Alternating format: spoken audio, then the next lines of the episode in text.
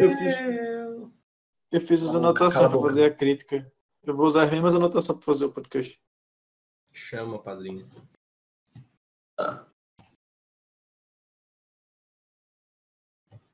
Bom dia, boa tarde, boa noite. Tá começando aqui mais um Fala Pouco Podcast. Eu sou o Léo Abrantes. Eu sou Humberto Petrilli. E eu sou Rinaldo Pedrosa. Bom, no vídeo de hoje a gente vai falar um pouquinho sobre o filme aí que apareceu na sexta passada do Spike Lee, chamado Destacamento Blood, filme mais recente aí do Spike Lee. Spike Lee é um cara que gosta muito de falar sobre temáticas negras, e esse filme aqui caiu como uma luva nesse tempo que a gente está.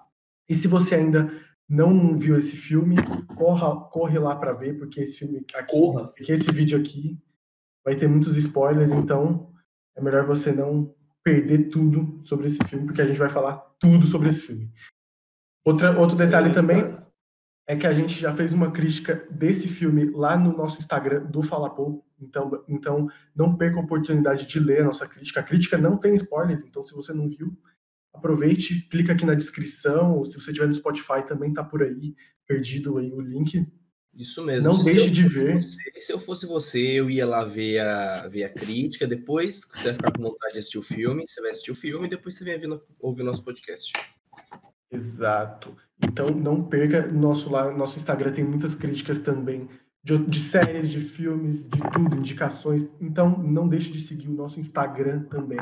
Não se esqueça de passar pelos outros vídeos que passam aqui no nosso canal. Os cards ficam passando enquanto a gente está falando. Então, então não perca. Clique no nosso canal, vê outros conteúdos, segue a gente nas redes sociais.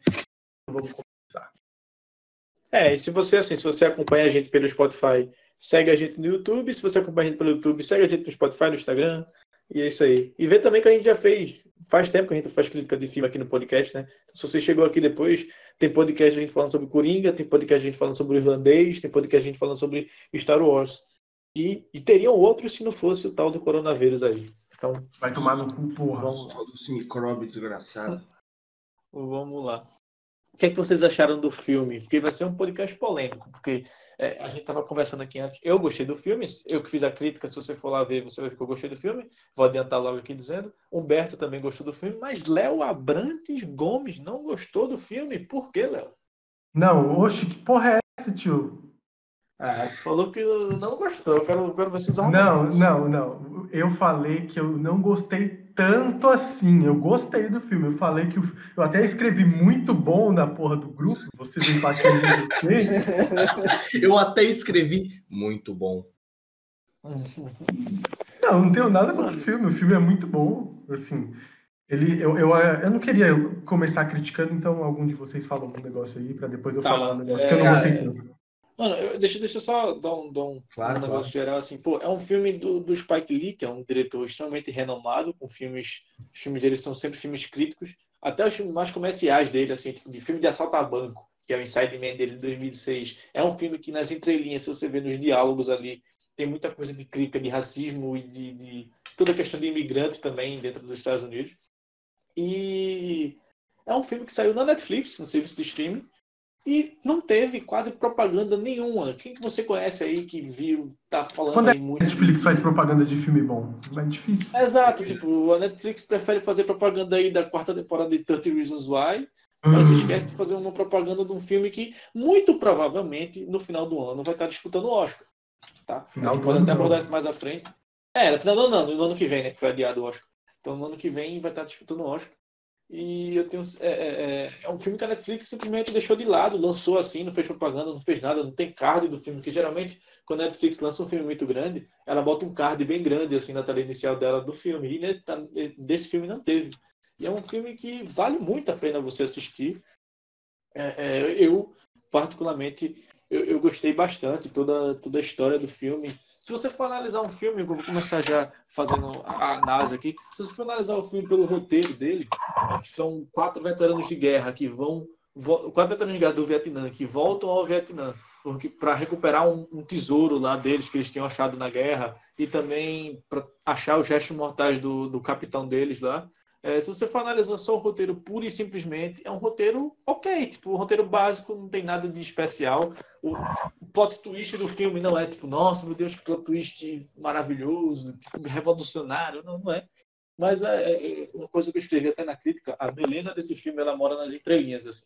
Quando você vê a mensagem que o filme quer passar, quando você vê os diálogos do filme e, e as críticas que tem naquele filme dentro dos próprios diálogos, é, sem ser uma coisa tão expositiva, assim, sabe? Tipo, eles não, não param assim e falam, hora daqui da crítica de coisa, então, não.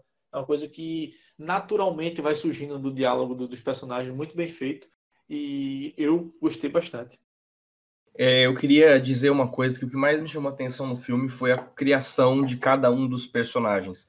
Porque da, a, a, o filme ele passa, ele, ele se perpassa na, no, Vietnã, no Vietnã, existem outros personagens que estão aparecendo e saindo da história, mas os quatro, né, os dos da The Five Bloods, no caso, que só são apenas quatro, porque um já morreu durante a guerra, eles são personagens, eles são muito bem construídos, sabe, assim, na mesma maneira em que naquele, naquele primeiro momento que eles estão naquela mesa do Vietnã e o Paul, que é o cara que ele é mais, mais traumatizado, assim, pela guerra do Vietnã, ele já tá se sentindo de volta naquela atmosfera de guerra. Então tem alguns vietnamitas que começam a olhar para ele, ele começa a estranhar.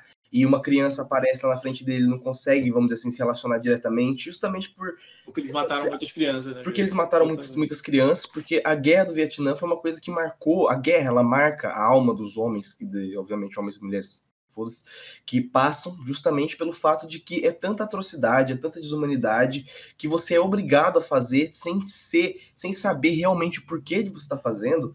E eu imagino que isso na cabeça de uma pessoa que, que viu e teve que inclusive fazer coisas, essas atrocidades em nome de sabe lá quem, voltar, retornar para um lugar como esse deve ser muito, muito difícil. É, eu acho que o filme aborda realmente muito essa, esse lado militar, mas ele diversifica um pouco, porque a gente já viu vários filmes, existem vários filmes aí perdidos pela Netflix, pelo Amazon Prime da vida, de militares, ex-militares tentando é, conciliar nova vida na sociedade depois dos traumas vividos. Mas só que esse filme se destaca por falar do, do militar negro, que ele meio que largou de mão a sua sociedade que estava brigando por direitos civis, que estava bem na época do auge do Martin Luther King e também com Malcolm X. E o filme trata muito bem esses militares negros, que eles meio que não tinham uma voz e eles não eram ajudados pelo seu país, mas mesmo assim eles foram ajudar o seu país.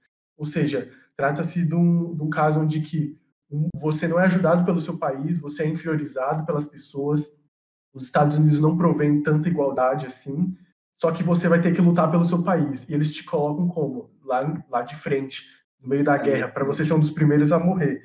E você enxerga isso também muito pelo personagem do Paul, que é o cara que não superou a guerra também, porque depois que ele voltou da guerra, ele se tornou um cara um pouco mais amargurado, e também porque os Estados Unidos não, prov, não, prov, não provou para eles a sua importância, a importância deles para todo um contexto assim, porque os militares brancos talvez sejam muito mais vistos ou muito melhores requisitados do que os militares negros. E porque a maioria porque... sobreviveu, né? Também não foram jogados lá nem de frente, tipo. Exato. E também porque eles, eles meio que vivem com o racismo estrutural dos Estados Unidos. Então, muitas vezes, ninguém sabe quem é militar ou não nos Estados Unidos.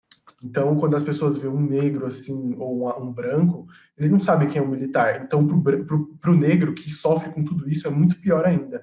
Então, esse, eu, eu enxergo desse filme que eles vivem e que eles sentem isso na pele, que é por isso que eles é, resolvem é, ir voltar no, no Vietnã, não só para buscar o seu, o seu líder que morreu, mas também para cobrir aquele espaço que eles perderam com a guerra e que eles não conseguiram recuperar na sociedade, porque a sociedade não ajudou eles. E eles não foram ajudados pelo seu próprio país, o país que eles defenderam, né?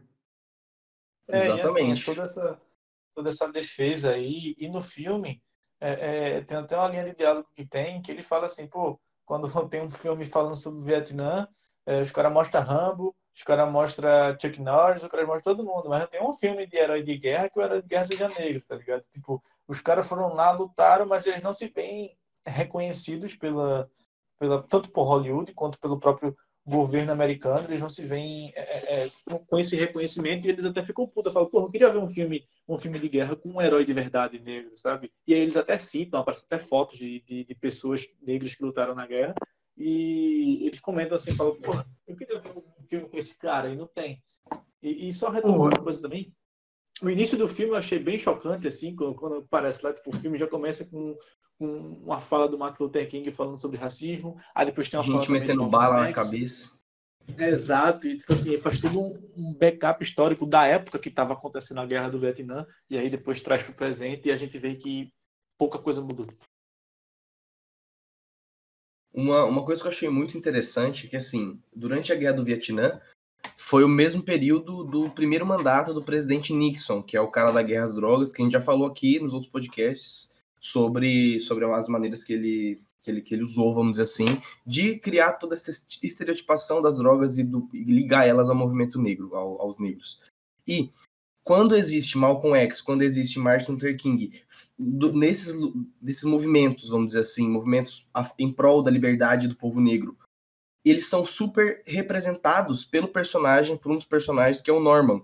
Ele é um personagem que todos, apesar dele parecer ser o mais novo de lá, do, do grupo dos, do The Five Bloods, ele parece ser o mais sensato, o cara que mais, que inclusive ele é dito do filme que ele é o cara que é mais tem um senso crítico maior e ele que ensinou tudo sobre sobre movimentos negros, sobre esse lance da liberdade.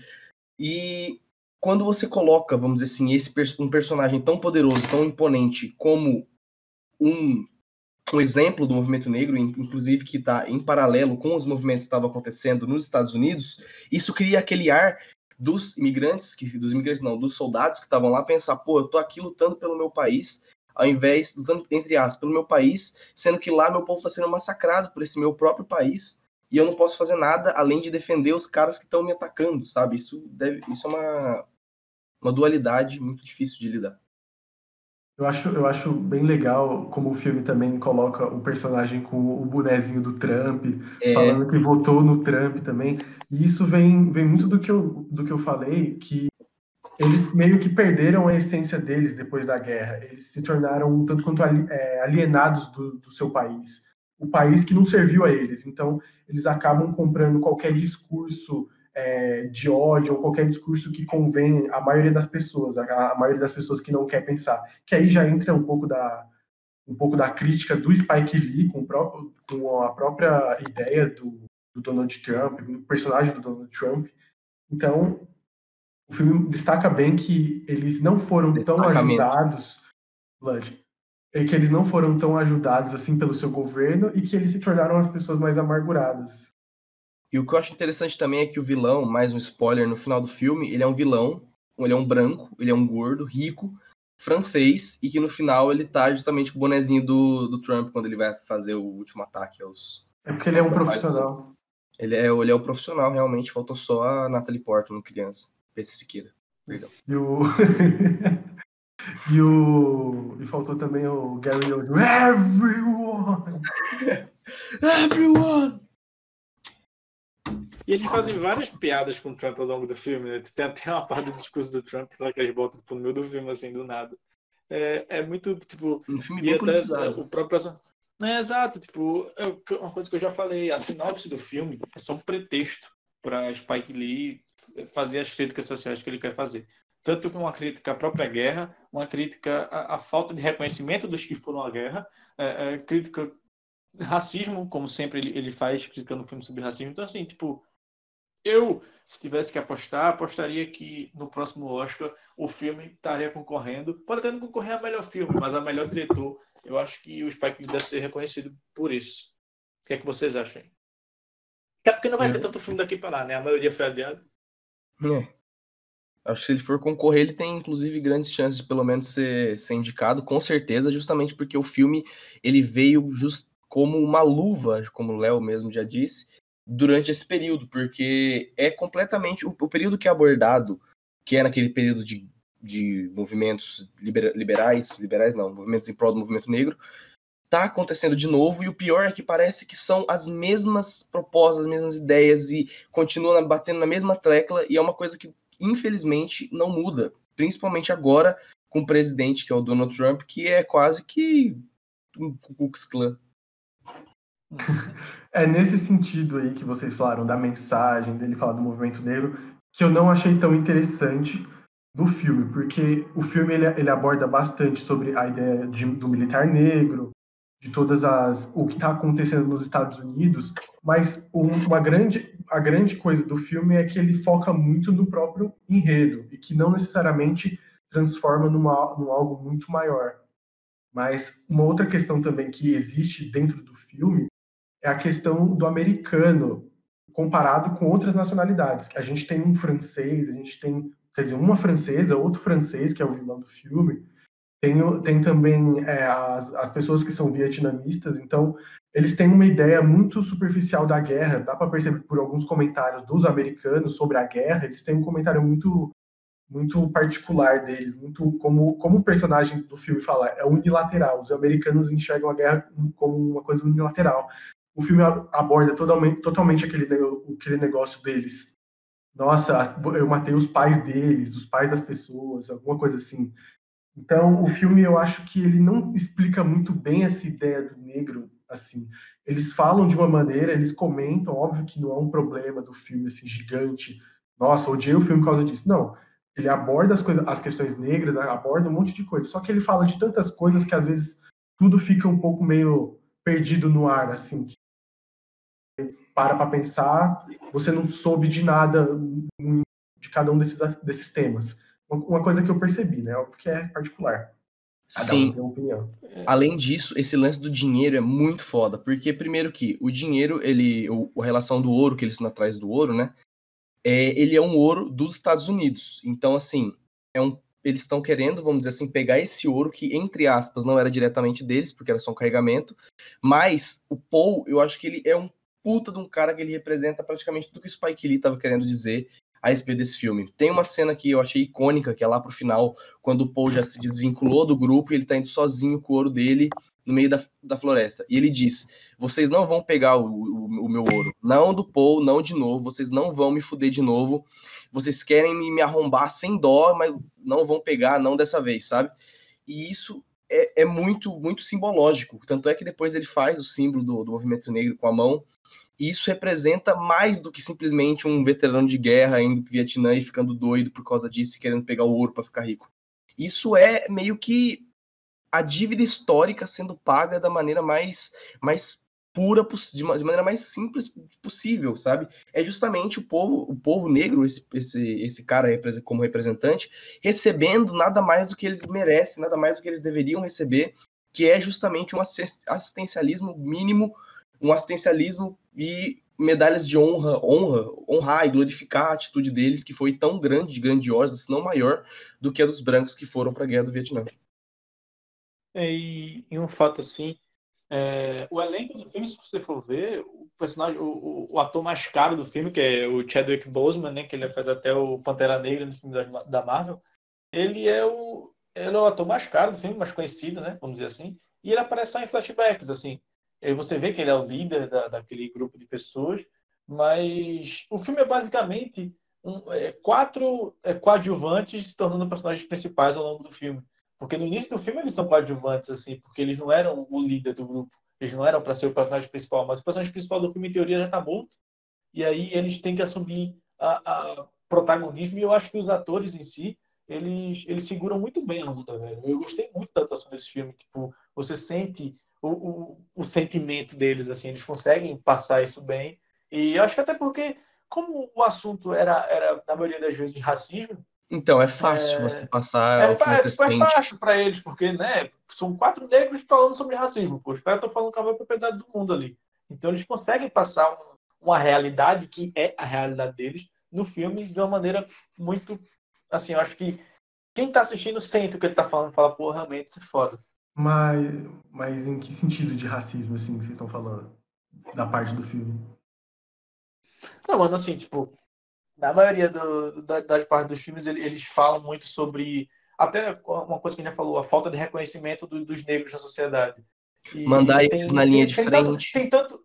Exato, tipo, tem tanto na guerra, que eles falam isso, quanto na própria sociedade. quando o pai pergunta pro, pro filho lá, eu esqueci o nome dos dois agora, mas o pai pergunta pro filho lá, ele fala assim, tipo, o David. onde é que você estudou? É, ele, onde é que você estudou? Eu estudei na House. E quem era na House também? Aí ele fala lá um, tipo, um atleta negro que tipo, era foda, tá ligado? E aí ele fala, tipo, pô, ele- eles estão brigando ali pelo reconhecimento, que eles estão é, nomeando heróis, vamos dizer assim, entre aspas, negros que não, não são reconhecidos, que pouca gente conhece. Se você for nos Estados Unidos e for uma pessoa muito curiosa naquela área, você pode até conhecer aquele, aquele atleta de atletismo lá do, dos Estados Unidos, mas se você não for, você não, não vai ter tanto conhecimento sobre eles. E eles estão falando ali, tipo, pô, eu, eu queria que essas pessoas fossem reconhecidas, sendo tipo, eles não estão falando ali por uma linha de diálogo que foi escrita para eles falarem. Ele, aqueles quatro pessoas ali estão falando porque eles realmente estão querendo que os negros sejam mais reconhecidos é, é, pelos seus trabalhos, tanto no, na guerra, quanto nos esportes, quanto até na própria, tipo, no, no próprio Hollywood, sabe? Tipo, eles sempre estão brigando ali pelo aquele reconhecimento. Você vê que é realmente a vontade deles.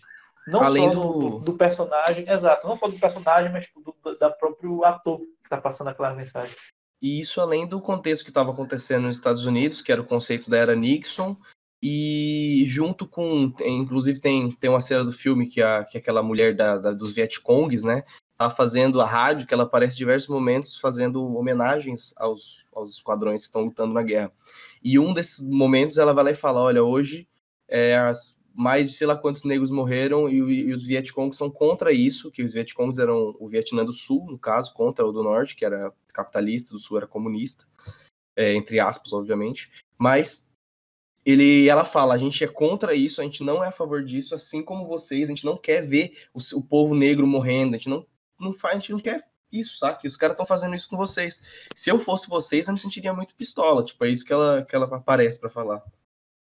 É, um- assim, assim a, a- a- o contexto assim que eu mais assim não gostei do filme foi a- justamente essa ideia de você apresentar vários estilos de, de conversa, de mensagens e tudo mais. Só que o problema não é apresentar várias em si, o problema é você conseguir dialogar elas de maneira sucinta, porque esse, esse- essa conversa de racismo eu percebi logo nos 30 minutos de começo do filme e tudo mais, de toda a ideia do pertencimento negro, de ser negro também, de ser um americano negro, um afro-americano, né? É, tem toda essa questão e tudo mais, só que às vezes o filme meio que se perdia nisso, tá ligado? Porque ele comentava sobre isso, às vezes em diálogos, assim, jogava nos diálogos aleatórios, comentando sobre esse tipo de assunto e tudo mais, só que aí do nada já ia para outro assunto que envolvia outro, aí falava de um, do, da coisa com os vietnamistas, aí falava de um outro assunto, de pertencimento negro. Eu acho que faltou um pouquinho mais de uma, uma harmonia entre todas essas mensagens, assim, porque porque às vezes você vê umas mensagens muito jogadas, assim, que às vezes eu, eu ficava meio perdido, tipo, tá, mas não tava nisso, mas foi para isso. É um tipo de mensagem que eu percebi em Parasita, um exemplo só. Parasita é um filme que tem vários tipos de mensagens que eles têm uma harmonia, cada um tem conversa um tempo, uma hora, eles entram em cena quando são necessários. Aqui nesse filme, o problema que não é um problemão, só para deixar claro, mas é um problema, um probleminha que me incomodou é o fato deles simplesmente não conseguir dialogar de uma maneira harmoniosa com o filme, porque às vezes eles jogavam e às vezes fugia do assunto, aí voltava, porque eu senti muito que fora, fora do filme assim, ali no finalzinho, eles estavam conversando sobre uma coisa, que é- mas tratava-se de outra, e no final entra aquele negócio lá do Martin Luther King, que eu fiquei meio perdido e tal, mas faltou um pouquinho de harmonia, eu, eu acho, na minha opinião. O que eu não curti muito foi um, algumas partes justamente desse. Isso, isso é causado em grande parte por causa do roteiro, no caso, mas esse, esse lance do caótico, de deixar as coisas um pouco caóticas, eu acho que talvez seja um pouco do sentimento que os personagens tentariam transmitir por estarem um monte de veterano na guerra, que matou um monte de criança, mulher e foda-se, no meio da selva, tá voltando para lá, justamente sendo negro e, e toda essa relação. E eu acho que esse toda essa atmosfera caótica que gera, vamos dizer assim, essa, esse turbilhão de mensagem que o, que às vezes poder, poderiam ser um pouco melhores trabalhar, trabalhados, isso eu concordo, justamente no roteiro. Mas eu acho que a, a quantidade de ideias não foi o problema, foi acho mais justamente essa maneira de trabalhá-las e passá-las.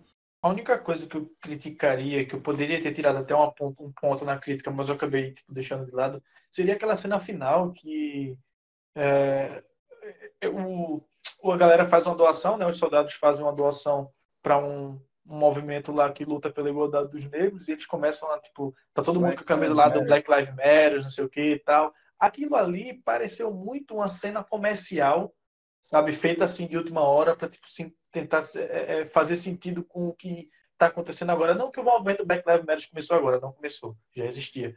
Mas assim, tipo, você vê mesmo aquilo ali é só para as pessoas assistirem aquilo ali e falarem, realmente, Black Lives Matter, não sei o que, não sei o que. Mas no filme em si, não fazia sentido naquela cena final juntar um bocado de galera e ficar gritando Black Lives Matter, porque, tá ligado? Tipo, não, mas é, não, é... Na minha opinião, acho que não encaixou tanto, mas não foi uma coisa que tipo, eu tiraria ponto na crítica como eu não tirei. É comum do Spike Lee isso mesmo, é, ele faz esse tipo de coisa. Todo, se você pegar os filmes dele, a maioria tem, tem um finalzinho assim falando sobre isso que aí mostra umas cenas e tudo mais. Aquilo ali ele só quis, quis dar uma ênfase a mais, tá ligado? Mas não é um e, problema. E a doação, de, e aquela não, então, doação que tinha sido feita foi feita pelo Norm, que é o, que é o, o soldado mais politizado, assim. É, então... E desde aquela época ele falava, cara, eu quero que, minhas, que, minha, que a minha grana vá pra luta negra, porque a gente tá aqui morrendo nessa porra e os caras estão morrendo lá pelo governo. Então, quando a gente, quando a gente tudo isso acabar, o meu dinheiro vai para esses caras, saca?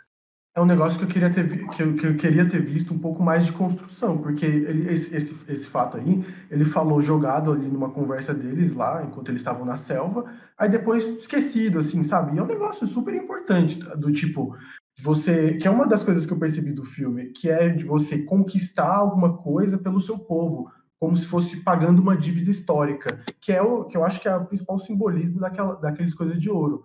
E eu não vi tanto isso. Ele só fez um cara fez isso, os outros, assim, foda-se, tá ligado? Pra isso. Sendo que a coisa, uma das coisas mais importantes era uma das coisas que mais o, principal lá, o personagem do Pantera Negra, mais abordava Norman. sobre isso. Storm Norm. É porque também o filme tem duas horas e meia, duas horas e trinta e cinco, assim, então... Eu não faço ideia nenhuma do nome dos personagens, é, desculpa. É, tipo, eu acho que eu também... Assim, eu, eu, eu sei, sei o nome, só por... Eu, eu sei o nome do Norm, do Paul, do Otis, do David eu sei o nome deles, mas, tipo, eu sei o nome de cada um, mas eu não sei a quem o nome pertence, sabe? Tipo, eu sei, sei que tem o nome, eu sei que tem não sei quem. O, sei o Otis é o cara que quem... parece o. O Mel, o Mel Gibson, não. Pô, Mel Gibson. O cara que fez o Nelson Mandela, que eu esqueci o nome. Morgan Freeman. Freeman. É, o Otis é o cara que parece o Morgan Freeman, mas não é. Mas é justamente pelo filme ser é longo, eu acho que deu, deu dificuldade de, de conseguir trabalhar 100%, vamos dizer assim, todos esses trabalhos. O Otis é aquele de cabelo grande pra trás, lambido, que sobreviveu dando risada. ah, tá. Mano, os, os caras tudo morre, tá ligado? No final, e ele, tipo, só dando risada, ele fala Madness, e começa a dar risada. Tipo, isso eu achei também meio nada a ver. O, o, o, amigo dele morto no chão. Eu, olha, eu acho que. Assim, não, mas eu não esperava que ele fosse da puta morrer pra granada ali, não. Fiquei tristão. Eu também, velho. Ah, eu vou só... E o pior é que foi, é um, é um negócio que falaram no começo do tipo, nossa, quem é que morre assim, tá ligado? É, tipo, quem é que. Eu, é, ele até. Ah, ele, quem que faria falado, isso? Ele falou, cara, galera, eu não pularia numa granada por vocês. Foi mal. Ele mesmo tinha falado. granada, bum. E granada, pum, morreu. Eu falei, Nossa, mano, eu, ele morreu, mano. Ele era tão. Eu, eu, nem achei que ele ia conseguir pular em cima daquela granada. É tão devagar que ele tava correndo. Mas Agora... um negócio assim, eu queria falar um negócio do filme também, é, é o, o, Rinaldo falou do roteiro. Eu acho que Rinaldo. o roteiro não é o principal, assim, do, do, do, problema do filme, assim. Eu acho que o, o, problema do filme, na minha opinião, é, eu acho que eu diria o próprio Spike Lee, sinceramente. Eu acho que faltou um negócio de direção ali, porque eu, esse negócio de, da, da harmonia, de conduzir o filme, é coisa do diretor. O roteiro até, eu acho até bastante interessante, porque ele trata de uma ideia bem interessante que eu falei, que é a dos militares negros, aí tem todo o negócio com o ouro, só que eu, eu acho que faltou um pouquinho mais de, de harmonia do Spike Lee de conduzir a história. Eu acho que faltou isso. O roteiro em si eu acho bacana, não acho, nossa, incrível, mas eu acho legal, ele é bom. Eu acho que é bem possível ele estar indicado, porque é um roteiro original, e roteiro original as pessoas têm falta, carência disso. Então, acho que vale bastante a gente pensar assim pelo Spike Lee, pela condução dele como diretor, porque eu já vi em outros filmes dele ele conduzindo alguma, alguma um diálogo, uma narrativa bem melhor do que esse filme.